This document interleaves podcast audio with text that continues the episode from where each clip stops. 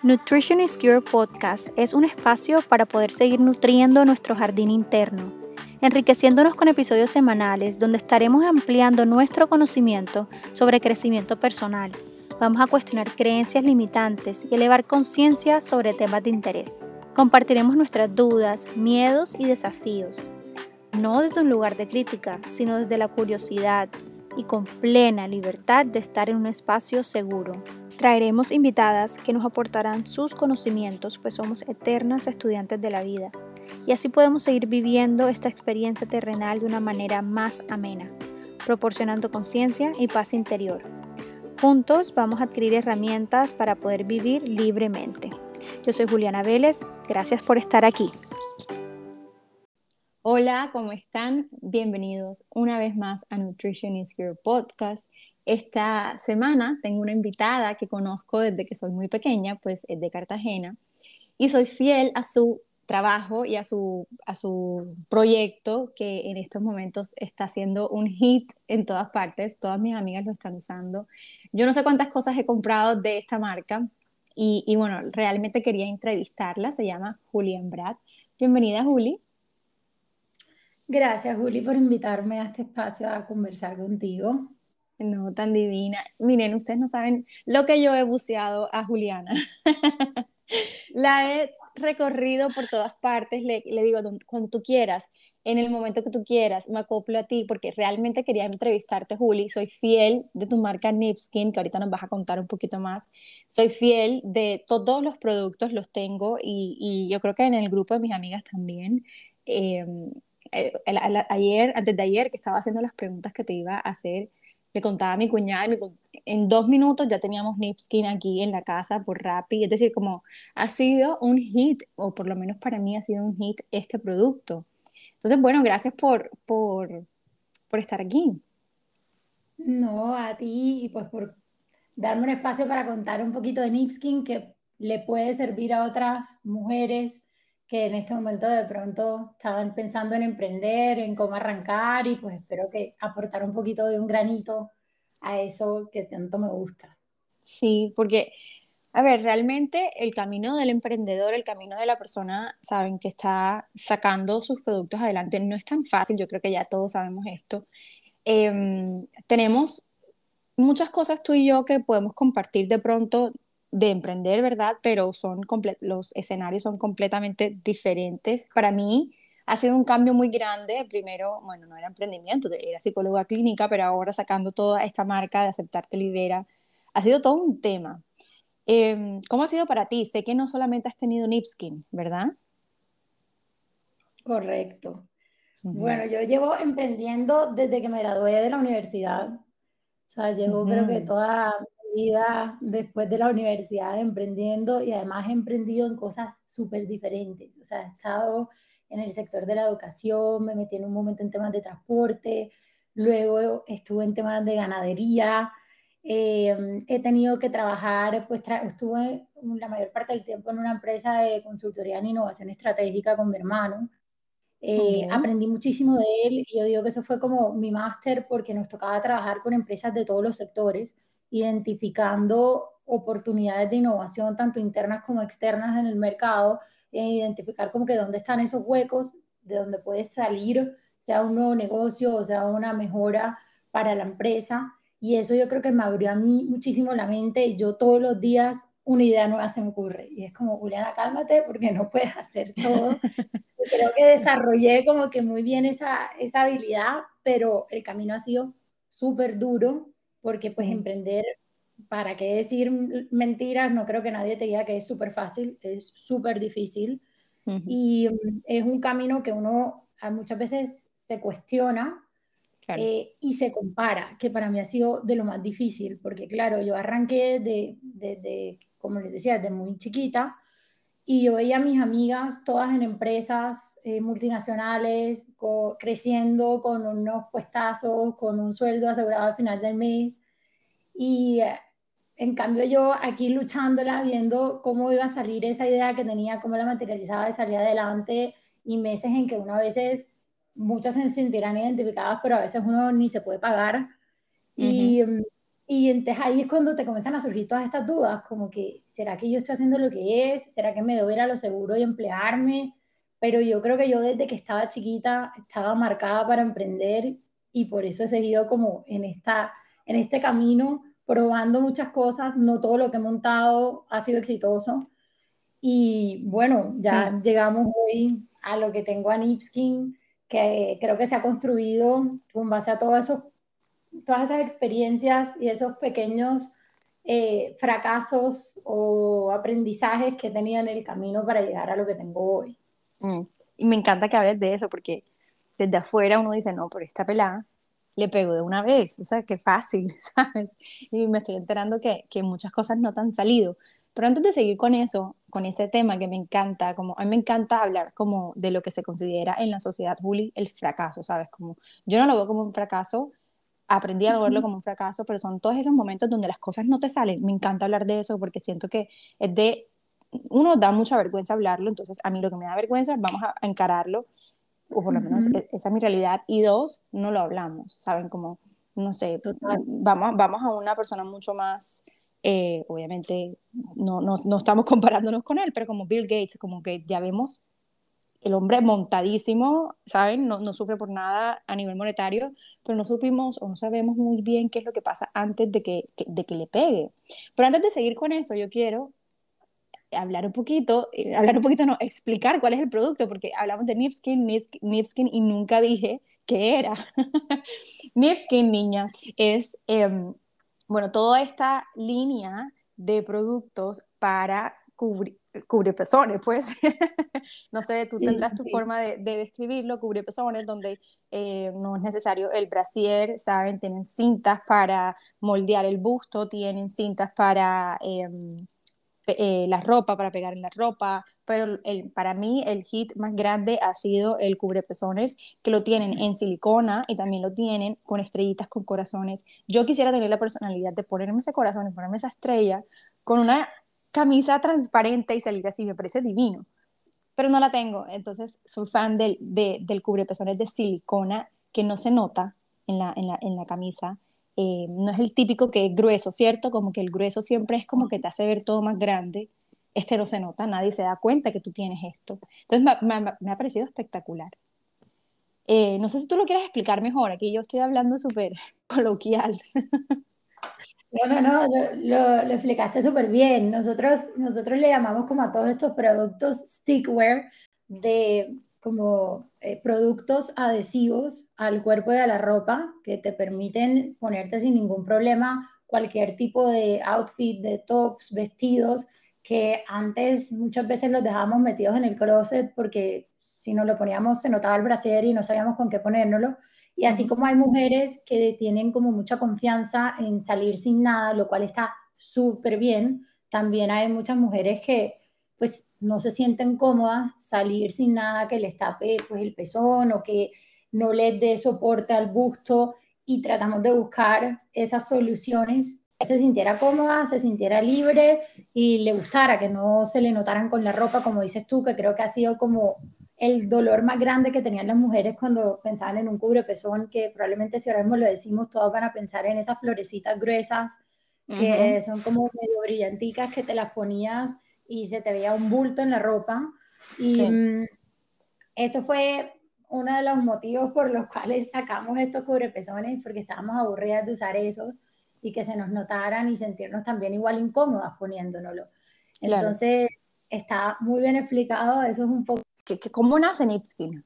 Ya, ya dijiste un poquito que era como que estoy cansada del cubrepezón de florecita, pero, pero bueno, ¿cómo nace? ¿Cuál fue la trayectoria? ¿Qué fue lo que te llevó a hacerlo? Bueno, yo, Nipskin nace de una despedida de soltera en México.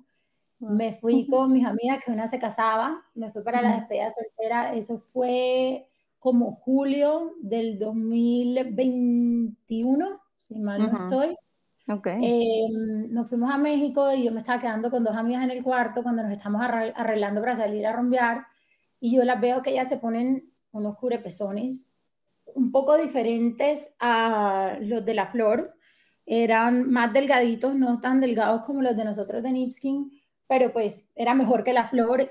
Quedado como con la idea, no sé si te acuerdas, Juli, esos que eran como unos, unos brasieres con un ganchito en el medio, que eran como naranja, gruesos, que yo eso me los ponía en el colegio y como al principio en la universidad y varias veces eh, pues bailando en fiestas y eso, se caía en el piso pues porque en el calor y en Cartagena uno terminaba con eso en el piso y pasaba una pena con el que uno estaba bailando. Entonces yo me había quedado con eso, que pues te cubre más todo el busto y no sabía que existían estos tipos de tapapezones, aparte de la flor pues. Y usualmente me ponía era o esparadrapo o curitas. Y mi piel es súper sensible, cada que yo me ponía eso quedaba como con la curita tatuada durante una semana. Cuando yo les digo de dónde sacaron eso, ellas lo primero que me decían era, no, es súper difícil conseguirlos, pero cuando los podemos conseguir, los, los, vamos y los compramos cuando viajamos a Estados Unidos. Yo regreso de la, de la despedida soltera y comencé a buscar por todos lados en Colombia donde conseguía unos cubrepezones así y no encontraba nada, no encontraba nada. Justo viajaba una amiga a Estados Unidos y se los encargué, no los consiguió y vuelve y yo comencé a decir, no, pues si esto me está pasando a mí, le tiene que estar pasando a otras mujeres y no puede ser que algo tan como del día a día básico lo tengamos que ir a comprar a otro país. Entonces ahí, literal, en dos semanas cogí, no sé cómo se me ocurrió el nombre Nipskin, ahí sí te la debo, pero comencé a pensar, se me salió Nipskin, compré el dominio, monté en un PowerPoint como quería la página web, eh, le pedí a uno, a un programador que trabajaba conmigo pues en otra de las empresas que me replicara ese PowerPoint en una web súper sencillo. Y mm, compré un producto inicial que no era como el de hoy, eran circulares, pero eran un poquito más gorditas. Y compré, no sé, una cantidad inicial y dije, voy a probar si esto realmente, voy a hacer un experimento, si esto hay más mujeres que están como yo. Y pues no encuentran tapapezones y necesitan una solución para, para usar esos, esos vestidos y esas blusas que no puedes usar para hacer. Cogí y lancé la página web, le, le, metí un poquito de pauta y de repente se había vendido todo. Y yo dije, creo. ok, aquí hay algo. El, el, tema fue que yo ahí justo, pues yo soy muy acelerada, entonces a mí se me ocurre una idea yo voy buscando cómo lo voy ejecutando rápidamente y pruebo.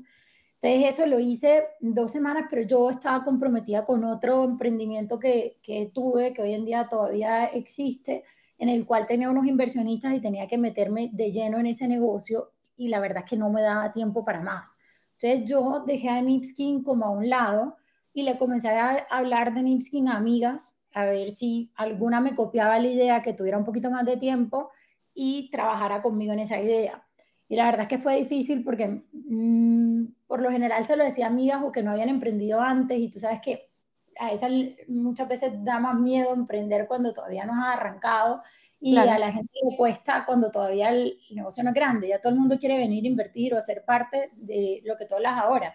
Ya cuando es el resultado bueno, cuando la empresa es grande, cuando se está facturando y demás, pero al inicio son muy pocos los que te pueden copiar la idea. Entonces ninguna me paró bolas, básicamente, y yo dejé a Nipskin ahí. Luego me puse a trabajar en ese emprendimiento que te, que te decía, y el año pasado, sí, en el 2022, en abril, a raíz de ese otro emprendimiento, me tengo que venir a vivir a Cali. Yo ya había vivido en Cali en el 2015 y dije que nunca más volvía en mi vida a vivir en Cali, pero así es la vida que vuelve y te puede estar. Y en Cali ha dejado muy buenos amigos y cuando llegué a Cali me fui a ver con un grupo de amigos de acá. Nos pusimos a hablar de negocios y surgió el tema y yo les conté de Nipskin. Entonces les cuento de Nipskin y ellos no dudaron ni un minuto para decirme, Juliana, lancemos esto, o sea, volvámoslo a revivir y metámosle con todo a Nipskin. Obviamente estos eran tres personas que ya habían emprendido antes, que digamos que no, tienen no tenían ni cinco de miedo a probar algo nuevo y a lanzarse. Y ahí fue que arrancó el Nipskin que hoy conocen, en donde ya ahí nos pusimos pues a trabajar acá. Em, cada uno tiene talentos súper diferentes. En el equipo son caleñas, paisas y yo cartagenera. Entonces es súper diverso y le metimos con toda y lanzamos Nipskin esta, el año pasado en diciembre. Realmente no llevamos ni un año de operación. Ya esto pues es lo que, lo que se ve hoy. Estamos lanzamos estamos en, en, más de 12 países ahora mismo. Ha sido súper rápido todo. Qué divino y te felicito. No sabía que estaba en tantos países. Sí había visto Nipskin, Latam y USA. Y, y, y, por eso la gente pensaba, o por lo menos mis amigas pensaban que era que habías comprado la franquicia. Y yo, no. cuando, cuando hablaba de cuando, pues, cuando hablaba de la marca, como que, como así? Eh, muchas amigas que son de Cartagena no entendían que, que como, como que eras tú, pues, sabes, como, ella compró la franquicia y no sabes lo que, lo que defendí que no. Me pusieron a dudar hasta que tuve que preguntar, tú y yo tenemos una amiga en común, Julio tenemos una amiga en común, le pregunté a esta amiga y le dijo que esta mujer se ha echado al hombro todo y ha sacado esta marca desde cero. Y te felicito, no sabía que estaba en 12 países. Y lo puedes conseguir en Colombia en Rappi, ¿verdad? Sí, en Colombia nos encuentran en Rappi, nos encuentran, bueno, en nuestra página web, en nipskin.com, tenemos eh, shipping, eh, envíos el mismo día en, las ciudades principales, ahí sí encuentran todo el portafolio, luego pues nos encuentran en Rappi, en Farmatodo, en algunos supermercados, pero pues ahí no está, digamos que todo el portafolio. Recientemente abrimos un punto de venta en el aeropuerto El Dorado en Bogotá, dentro de ah. Paraíso, que es un almacén espectacular, multimarca, puras marcas colombianas, muy chévere, que los invito a todos el, que pasen por el aeropuerto El Dorado, que, que vayan y vean y conozcan todas estas marcas, porque de verdad que está espectacular. Em, también nos encuentran en almacenes multimarcas en la mayoría de ciudades de Colombia, de ciudades principales. Eh, y bueno, y estamos ya en Estados Unidos y también pues en México, en Ecuador, Guatemala, Honduras, Venezuela, Bolivia, Puerto Rico, República Dominicana. Sí, la verdad. Te felicito. O, bueno, los felicito. Gracias. Los felicito. Juli, ¿cómo? Tú hablabas de, que le hablaste a tres personas más, ¿verdad? Eras tú y, y, tres más, o sea, cuatro. ¿Tú a ellas les hablas de, de, de manera como de casualidad o, o, o, tenías pensado un equipo más atrás? Porque esto es lo que a mí y, sé, ya lo he leído y todo, lo he escuchado en otras personas, pero como soltar y sabes, como delegar te hace crecer más y trabajar en equipo te hace crecer mucho más, pero ¿cómo sabes? O sea, la pregunta es como, ¿tú las escogiste a propósito, bien pensado o fue casualidad? Y si fue, y si fue a propósito, ¿cómo sabes qué equipo tener? Uf, eso es súper difícil uno como con el pasar del tiempo y probando y ensayando y aprendiendo qué te funciona y qué no.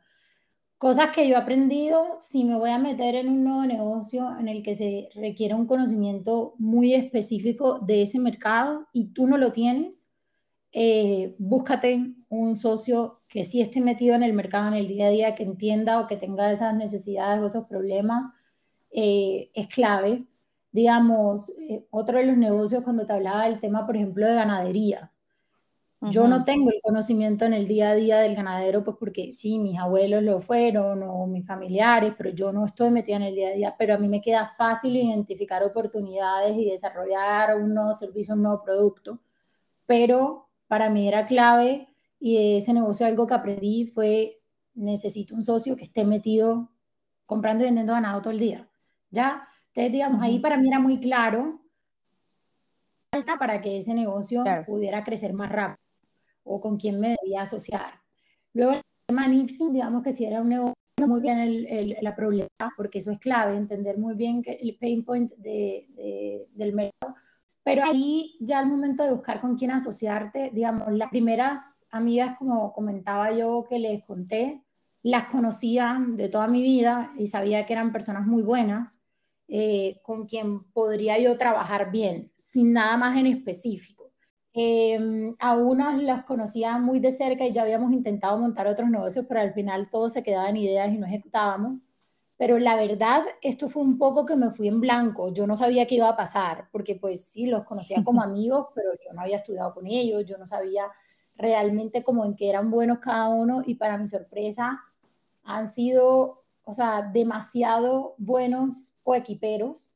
Cada uno tiene unas fortalezas completamente diferentes y eso creo que es otro de los puntos que ya te iba a mencionar que es clave cuando busques eh, equipo y cuando busques a tus socios. No que sean igualitos a ti, que, que a veces lleven una conversación y tengan un punto de vista diferente y te haga ver de otra manera y así se construye eh, mejor la solución Em, eso también es clave y, afortunadamente con, con, ellos cuando surgió en ese, esa visita que hice y que yo les comencé a contar de Nipskin y dijeron hagámosle, yo lo único que sabía era que ellos ya habían emprendido. Entonces por lo menos sabía que saben lo que es el sacrificio de emprender y de tomar esos riesgos. Entonces era lo único que sabía. De resto nada más, pero como te digo, resultaron siendo todos súper buenos y súper buenos en cosas muy diferentes y eh, nos les lanzamos y hasta yo quedé sorprendida porque los conocía desde el punto de vista pues, de, de, amigos, pero no a la, en, temas de trabajo. Pero no es fácil porque tener socios no es fácil, porque además si, no, si a veces no es fácil ni con la familia uno entenderse, imagínate ahora con gente que no es nada tuyo. Entonces sí es algo clave eh, conocerse muy bien y la comunicación importante, hablar de frente lo que uno piensa, lo que uno siente y poder tener como esa madurez de tener esas conversaciones difíciles con, ah, con tus socios y tener la madurez de que si alguno no está aportando lo que debe aportar o que no le conviene a la empresa, poderlo hablar. Pero así como que te diga que tengo una receta exacta para saberlo e-, elegir, no. Obvio, eso yo creo que también va a depender del, del tipo de negocio que tengas, como tú decías. Juli, hay, hay una pregunta que te quiero hacer, pero tú me hablaste de, las comparaciones, ¿sabes? Como en, esta, en este mundo del emprendimiento es súper fácil caer en la comparación y súper fácil ver que el, que, el otro le está yendo mucho mejor y yo dónde me estoy parando, ¿verdad? Eh, ¿Cómo haces ahí? Te quería, te, quería hacer, te quería hacer cómo lidiar con el síndrome del impostor, pero eso lo podemos hablar más adelante. O sea, me, parece más, más, más em, crucial saber la comparación, porque, Dios mío, me pasa muchísimo. Es durísimo, es durísimo. Y, y, a mí me pasaba todo el tiempo. O que me comparaba con, como te decía, con amigas que estaban en, en unos puestos muy buenos, con un sueldo asegurado muy bueno, y digamos, yo no entonces era ese tipo de comparación, pero luego también era la comparación de eh, otros emprendimientos o otras empresas que uno decía, escucha, ellos acaban de arrancar y cómo llegaron a hacer eso y cómo levantaron una ronda de inversión con solo tres meses y levantaron tanta plata porque ellos sí, yo no. Y uno se compara todo el tiempo. Además que las noticias, lo que tú decías ahora, siempre muestran y hablan como de lo bueno, entre comillas, pero no te muestran lo que esa persona tuvo que hacer para llegar allá. Y no te muestran lo malo, no hablan de, bueno, no lo malo, sino pues esos obstáculos que uno tiene que enfrentar y que son parte del proceso, porque si uno no pasa por eso, no llega a, ese, a esos logros o a ese éxito. Pero es, es difícil y ha sido como un trabajo que, digamos, mi mamá, yo siempre le hablo a ella y, y, y digamos que me motiva mucho y es no te compares con los otros, me hablaba, cada uno realmente tiene su propio camino y no todo el mundo le llega al mismo tiempo. Pero cuando tú te metes como en este tema de, de emprender, paciencia y de madurez, y al principio me pasaba todo el tiempo que me comparaba, hoy día no, hoy en día no, no me comparo, no me afecta, me alegro si el otro pues lo logró muy rápido porque pues sé lo que allá, pero, pero es complicado, o sea, es mucho del, del trabajo con uno mismo, si, si tienen, y, con, y, poderlo hablar con otras personas. El otro, fue que estoy en un grupo de mujeres emprendedoras de acá de Colombia en WhatsApp. Justo ese día una de mis socias estaba eh, que colapsaba un poco de como todas las cosas que uno tiene, que uno hay días que se abruma más fácil o pues simplemente hay días que no es el día de uno. Y justo ese día, una de las que está en el grupo, que yo no conozco, pues a todas las que están en el grupo, escribe cómo hacen para gestionar, como para gestionar, creo que decía todo el estrés de emprender y de, y de compararte y de no haber llegado todavía a donde quieres llegar. Y fue súper lindo que todas comenzaron a abrirse y a contar que también se sentían así, que también tienen días en que quieren tirar la toalla, en que se comparan con los otros, en que no entienden por qué no han llegado a donde a donde tienen esa visión de llegar tan rápido como creí. Mm. Me encantó porque fue como que mm, todas se pusieron muy vulnerables frente al tema, que eso es algo que nunca se habla, y ahí es cuando tú dices, está bien, cada una está por su propio camino, ellas también les ha tocado enfrentar cosas difíciles, solo de manera diferente, y, y uno ahí ya comienza como a apoyarse y va buscando esa red de otros, otros emprendedores y hablas con ellos y, y, a todos vamos pasando por las mismas cosas. Y eso también, así vas como construyendo esa confianza y, y te vas dejando poco a poco también de, de, comparar con otros y de enfocarte en ti y en tu camino. Claro. Y, y qué lindo, ese es el poder de la vulnerabilidad. Muchas veces creemos, tenemos esa creencia de que a mí no me pasa nada, eh, o a mí es el único que me pasa, como las demás están donde tienen que estar a mí, yo soy la única y eso aísla muchísimo y se nos pierde una gran parte del ser humano que es la vulnerabilidad, nos une. A ti nunca o muy poco te llega un mensaje, probablemente si te, te alegras de ver un mensaje que a alguien le, le, le fue súper bien, que vendió no sé cuántas cosas, ¿saben? Como que el mensaje de éxito, como cuando te dice, sabes que estoy acabada, no sé qué hacer, no sé a dónde seguir, cuál es el siguiente paso, estoy más perdida. Siento que uno conecta mucho más con ese tipo de mensaje que con el otro. El otro te puede inspirar y, y, el de la vulnerabilidad te conecta completamente. Total. Y, y esto de la comparación, Juli, siento que a veces, siento que a veces no siempre te quita valor, ¿verdad? Y muchas veces eh, mi el producto que yo vendo, que son talleres, es que es completamente diferente, que prácticamente el valor soy yo, ¿sabes? Como que, ¿sabes? Lo que yo les puedo brindar a la persona. Eh, me pasa que entre más me comparo, menos, valor, menos valorada me siento por mí misma. Y eso afecta al valor que le doy a lo que vendo. Entonces, mi pregunta es, ¿cómo darle un valor a lo que vendes? ¿Sabes? O cómo ponerle de pronto no un valor, sí, un valor monetario también. Porque muchas veces en esta comparación yo digo, esta mujer la está haciendo mejor que yo, mejor pongo, no sé, otro precio, o para qué voy a sacar esto, para qué voy a volver a hacer, para qué voy a sacar este producto que ya hay 10.000 productos en el mercado, ¿sabes? Sí, total. Bueno, ahí creo que en, en el caso tuyo y en el mío eh, es distinto aquí. Bueno, siempre es muy importante tu marca personal y construir tu propia marca personal, que es lo que tú estás haciendo. Mm. Eh, y que sea tu esencia, que seas única, que no, a veces uno ve en el mundo pues de, de la creación de contenido, de conferencistas o de, sí, de quienes comparten conocimiento que tienen como una fachada, como no se les nota que no son realmente ellos y así es muy difícil también conectar con su público y llegar. Entonces creo que esa construcción de marca y de ser uno mismo es súper importante.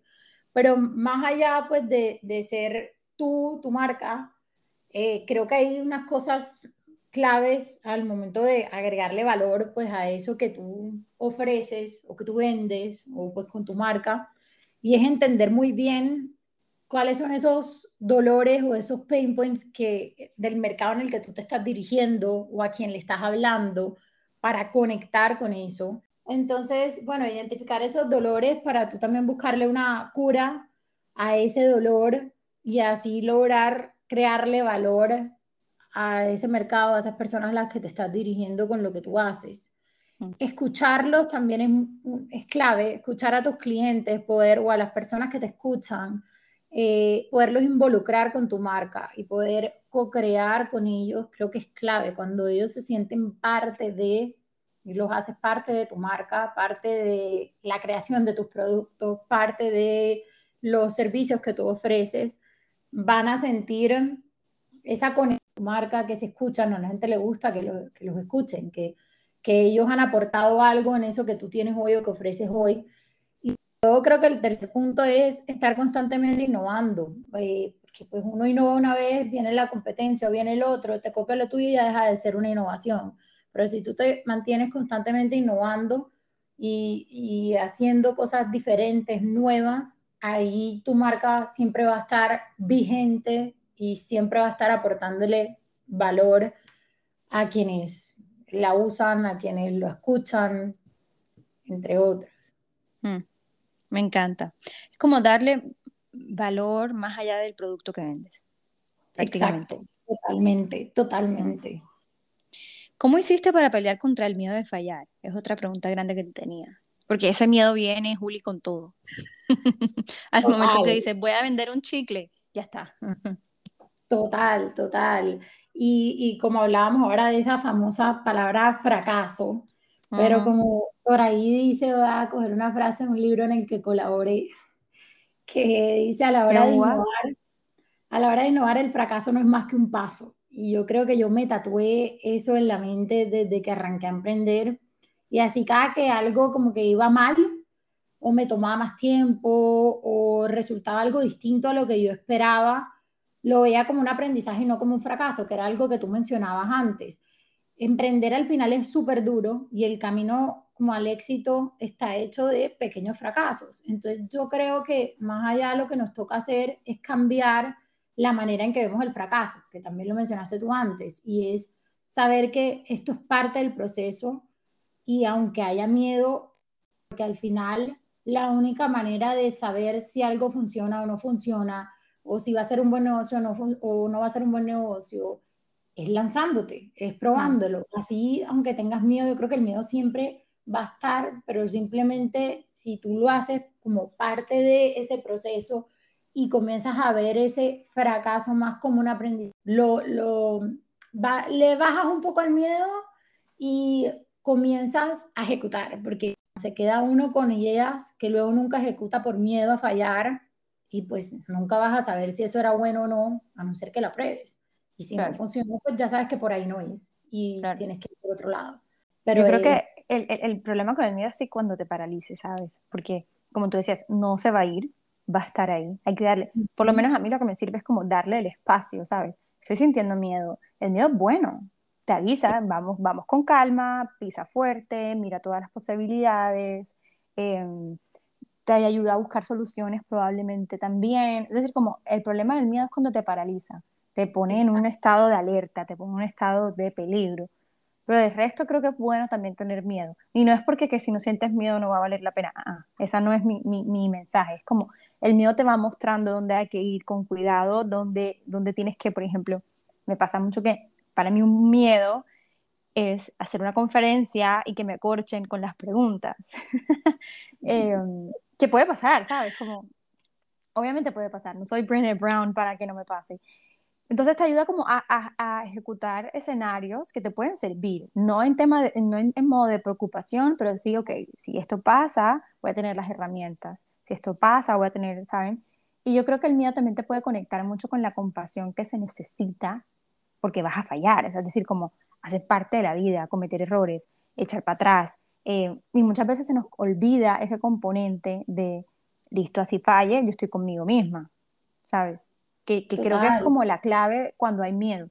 Tengo miedo, fallo, aquí estoy para mí. Exacto. Y, y, pues para todos esos que nos escuchan y que ahora mismo están teniendo miedo de hacer algo, láncense, así con todo y con miedo. Ahora que dijiste lo, de, lo de las conferencias, me, me, me, daba risa porque me acuerdo, a mi hermano es conferencista y mm, uno de los primeros negocios que montamos juntos era una consultora en, nadie sabía que era innovación en Colombia, no, pues eran muy pocos los que les mencionabas esa palabra y entendían. Hoy en día, pues ya incluso las empresas tienen unidades de innovación dentro de la empresa, pero en ese momento no. Y una de las maneras en que él vendía los servicios de consultoría en temas de innovación era dando conferencias. Hoy en día, pues ya él da conferencias más allá de eso pero me acuerdo que a mí me da pánico escénico y una vez con una conferencia un poco más pequeña, él pues lo hizo como medio a propósito para que yo aprendiera y soltara el miedo. Y se va a la conferencia y como él sabía que yo me sabía todo y yo muchas conferencias lo ayudaba a él como a montarlas, a crear como todo el storytelling de la conferencia. Se salió de la conferencia y me dejó ahí para que yo siguiera la conferencia. Y yo muerta del miedo, muerta del miedo, y que bueno, Juliana, continúa tú que tengo que salir un momento. Ya él obviamente pues había preguntado si podía hacer eso y todo. Y lo terminé haciendo súper bien, con todo y miedo. Entonces a veces uno, si a mí me hubiera dicho al inicio, ven, eh, presenta hoy tú, nunca lo hubiese hecho. Claro. Pues no a todo el mundo esto, hay otra gente que de pronto puede quedar traumada. A mí no funcionó.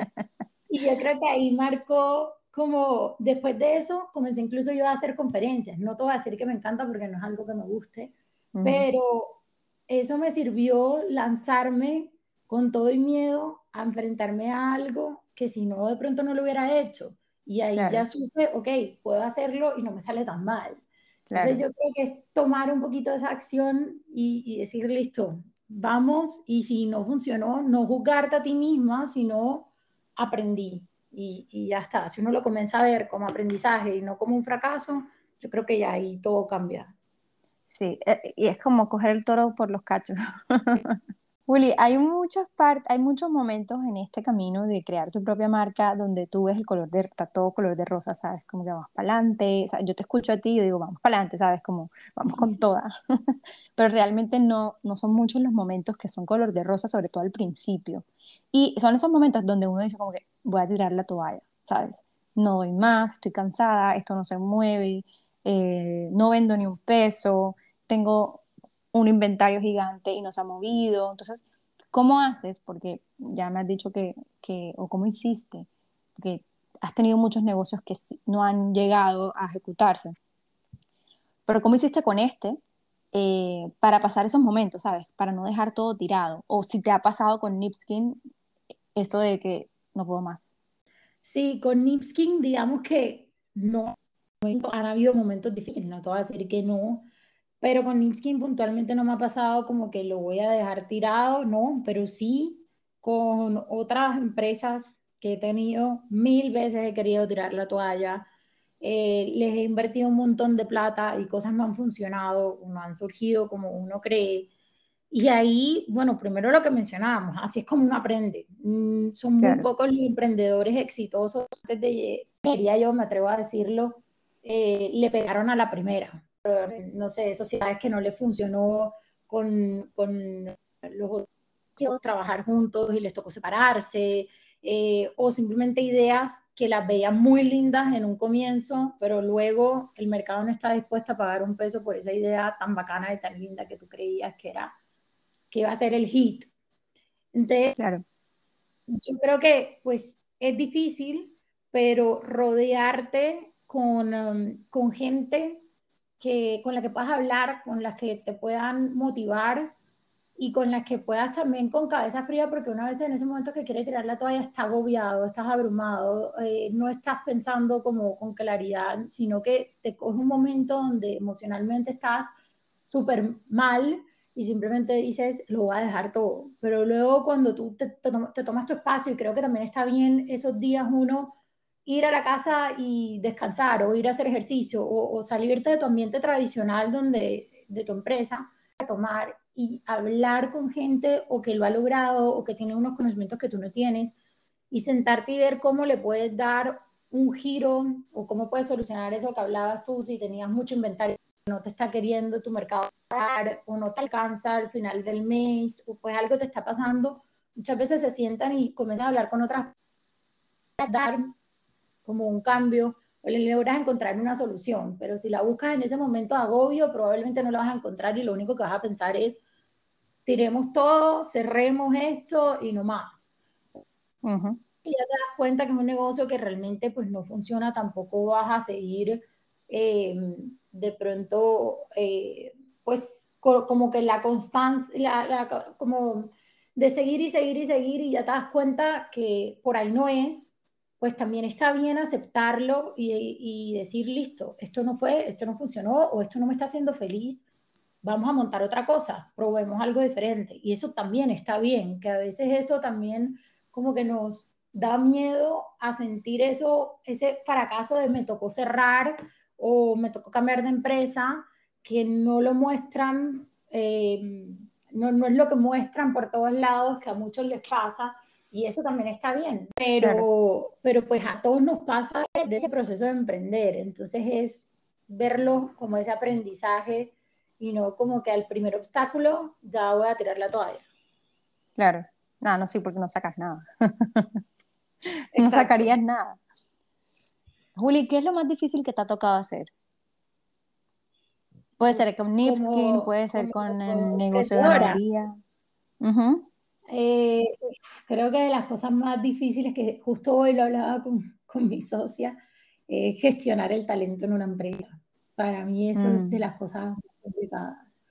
Uno, además que, pues, no todo el mundo es como uno espera a veces que se desempeñe o que sea, y uno es diferente, que no es como uno, que no va al mismo ritmo que uno, que no, pues, se motiva igual que uno a hacer las cosas es súper complicado y en las empresas cada vez es mayor. Afortunadamente en Nipskin eso no ha sido un problema, pero en general en, en el mundo empresarial y también de eso, saber entender esas diferencias y de manera armoniosa y hacia una misma dirección, a mí me parecen las cosas más difíciles de emprender. Sí, sí.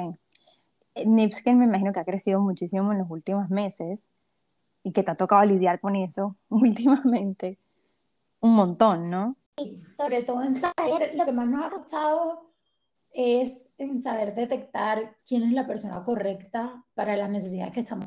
Como ha crecido tan rápido, ya surge como una nueva necesidad. Eh, de los socios todos somos muy acelerados y muy como de hacer. Y entender que no todo el mundo es así como nosotros nos ha costado bastante. Como todos hemos tenido que emprender, somos como buenos en distintas cosas, de eso que te vas formando medio todero, porque parte de la formación del emprendedor aprende a ser medio todero al inicio. Entonces, saber detectar qué, cuál es el talento correcto que necesitamos en este momento en el que estamos, encontrar ese talento y luego delegar, que es otra de las cosas más complicadas, mm. Eh, soltar, mm. porque pues, no, esto es como el bebé de uno y dárselo a otro, es súper difícil. Y ya sé cuál es lo más difícil, pero ahora, que creo que también es difícil la pregunta, tú hablabas de cómo, de cómo, como lo, las personas que logran sacar, ¿sabes? Como que hay muchas personas que no logran sacar su, su, su, proyecto, su emprendimiento, no lo logran sacar adelante, ¿sabes? ¿Sabes? Y como que dejan la toalla, tiran la toalla muy rápido, hay otras que sí lo logran, hay, otras que saben cuándo parar.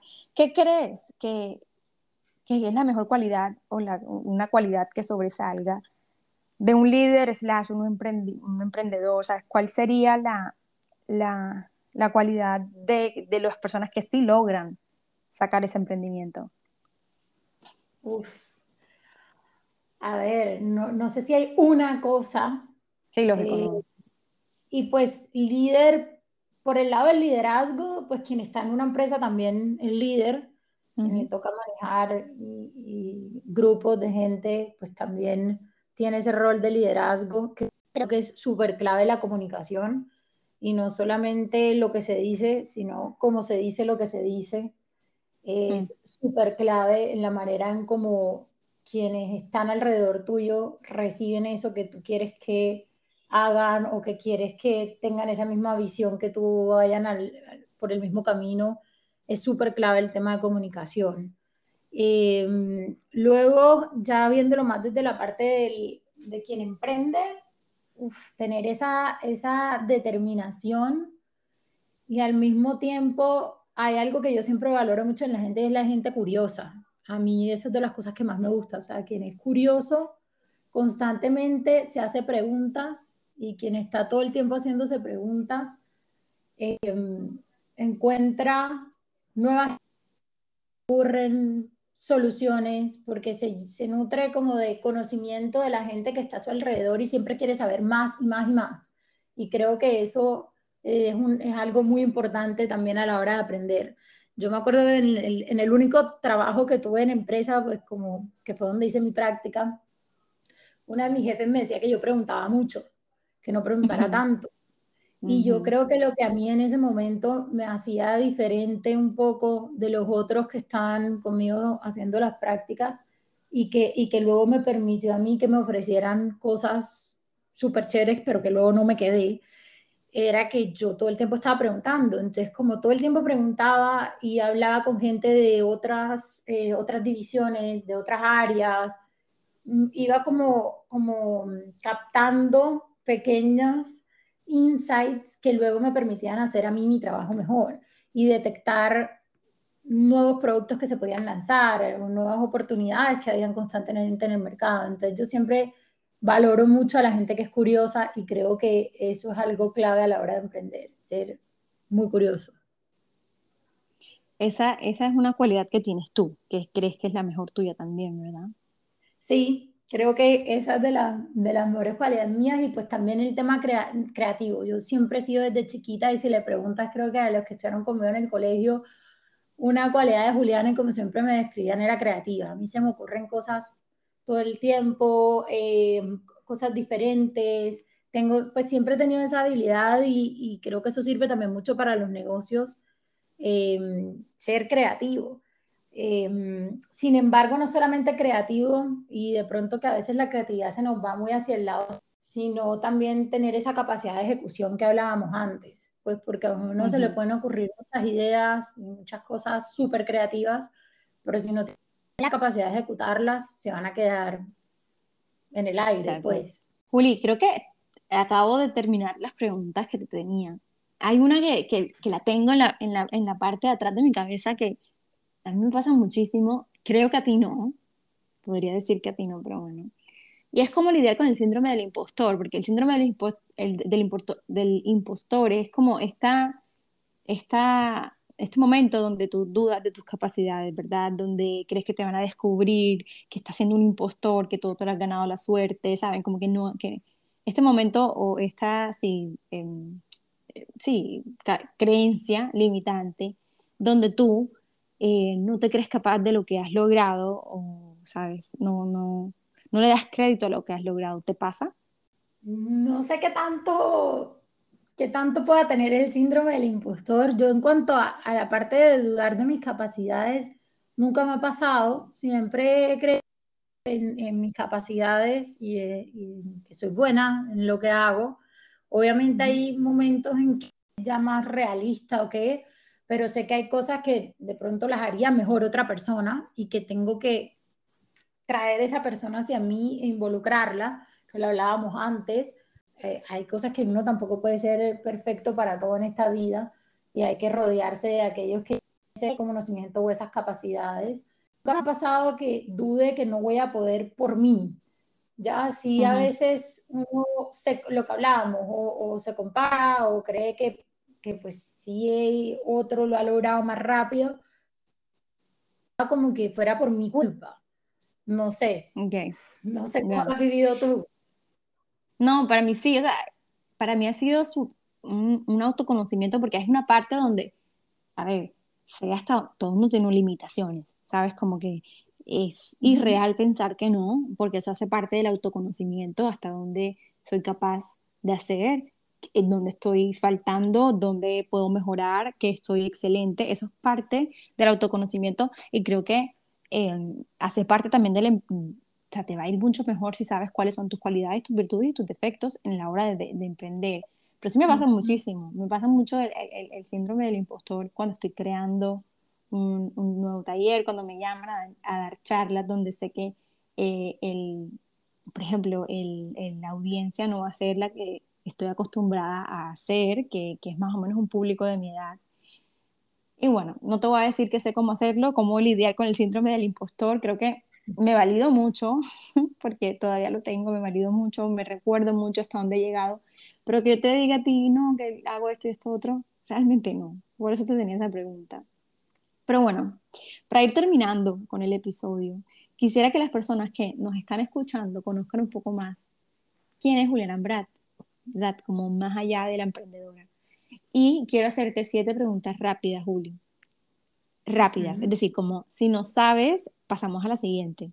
Me dices, no sé, y paso y te la vuelvo a hacer. ¿Va? Más como la espontaneidad, ¿ok? Dale, dale, de una. ¿Estás lista? Estoy lista. Va. Dime algo que siempre has querido aprender y no lo has hecho. A programar. Eh, con computador. Sí, ajá. Wow, wow. ¿Qué estabas haciendo la primera? Adelante. Dale, dale, para no extender. No, no, no, dale, dale, dale. No, no importa, dale, adelante. No, que creo que no, no.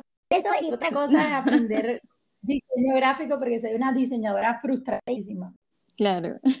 Sí, cero que me esperaba eso, pero me encanta. Buenísimo, Juli. ¿Qué estabas haciendo la primera vez que te sentiste como una adulta? Uf, creo que cuando me fui a vivir sola por primera vez. ¿A quién es la primera persona que le cuentas cuando algo importante te sucede? Mm, a mi hermano y a mi mamá. ¿Qué memoria te viene a la mente cuando te digo la palabra amor? Abrazar a mis papás después de no verlo por mucho tiempo. ¿Qué memoria te viene a la mente cuando te digo la palabra infancia? Mm, jugando en, el parque de la casa de mi abuelita. Un libro que te marcó la vida. Blue Ocean Strategy, sin duda. ¿Sobre qué es? Sobre innovación. Léetelo, te va a gustar. Pues ya, la de la innovación para mí. Hace muchos años y eso fue antes de arrancar a emprender y creo que me sirvió muchísimo en todo mi camino como emprendedora. Buenísimo. ¿Cuál es la mejor parte de ser Juliana? Uy, creo que haberle perdido el miedo a emprender. Y ya si se me ocurre algo, seguir lanzándome y probando. Bueno, que eres valiente, ¿eh? Sí. Gracias, Juli. ¿Hay algo más que quisieras comentar acerca del tema? ¿Algo que quisieras agregar para ir terminando? No, yo creo que fue muy completo. Quiero, ah, pues, todas las preguntas que me hiciste. Y primero darte las gracias por este espacio y también que cualquiera que de pronto con algo de lo que hablamos se haya sentido identificada o esté en este momento eh, pensando en lanzar alguna idea o tiene ya alguna idea, pero quiere de pronto que crezca más rápido o está estancada con algo, que no duden en contactarme, que con muchísimo gusto. Eso es algo que en el camino me ha ayudado mucha gente eh, que pues ha logrado montar empresas con éxito, otras que no, y me han ayudado a mí en el camino y creo que la mejor forma de agradecerles es con esa reciprocidad a otras personas que también están en este momento necesitando a alguien que las escuche y recoger. Gracias, gracias y divino, que abundante. Bueno, ya saben, pueden, pueden contactar a, a Juli por medio de Nipskin, ¿verdad? Por medio de la plataforma, por medio de, la cuenta de Nipskin, ¿verdad? Sí. Eh, y bueno, la, la, la, la, pueden encontrar en las redes sociales como Nipskin, eh, guion bajo, Latam, y tienes Nipskin, guion bajo, USA, ¿verdad? Sí, Nipskin USA, sino que esa es la cuenta pues de Estados Unidos en inglés, pero pues para todo el público latino que nos ve, Nipskin Real Piso Latam, y pues si ya quieren también directamente conmigo por, por LinkedIn también me pueden escribir. Perfecto. Yo voy a poner todas las cuentas de Juli, todas las cuentas de Nipskin, en la página web y todo en la caja de descripción. Obviamente también como siempre van a tenerlo en mi Instagram, van a poder encontrar todo y van a encontrar bastante reviews de mí usando, no usando obviamente mostrando, pero sí les, voy, he contado cómo me encanta la marca. Así que bueno, Juli, gracias por tu tiempo, gracias por dedicártelos a nosotras. Em, y bueno, no, más que agradecida contigo. Lo mismo para ti y mm, sé que te esperan grandes cosas con todas las iniciativas que estás haciendo. Gracias, Juli. A ustedes, gracias por quedarse hasta aquí. Nos vemos la próxima semana. Gracias por estar aquí y acompañarme en un episodio más. No olvides compartir este podcast si crees que puedes ayudarle a alguien. Si tienes dudas, comentarios y o sugerencias, puedes dejarlo en mi Instagram arroba nutritioniscure. Si es de tu interés y quieres seguir aprendiendo, puedes suscribirte en esta plataforma o en cualquiera que nos estás escuchando. Nos vemos en el próximo episodio.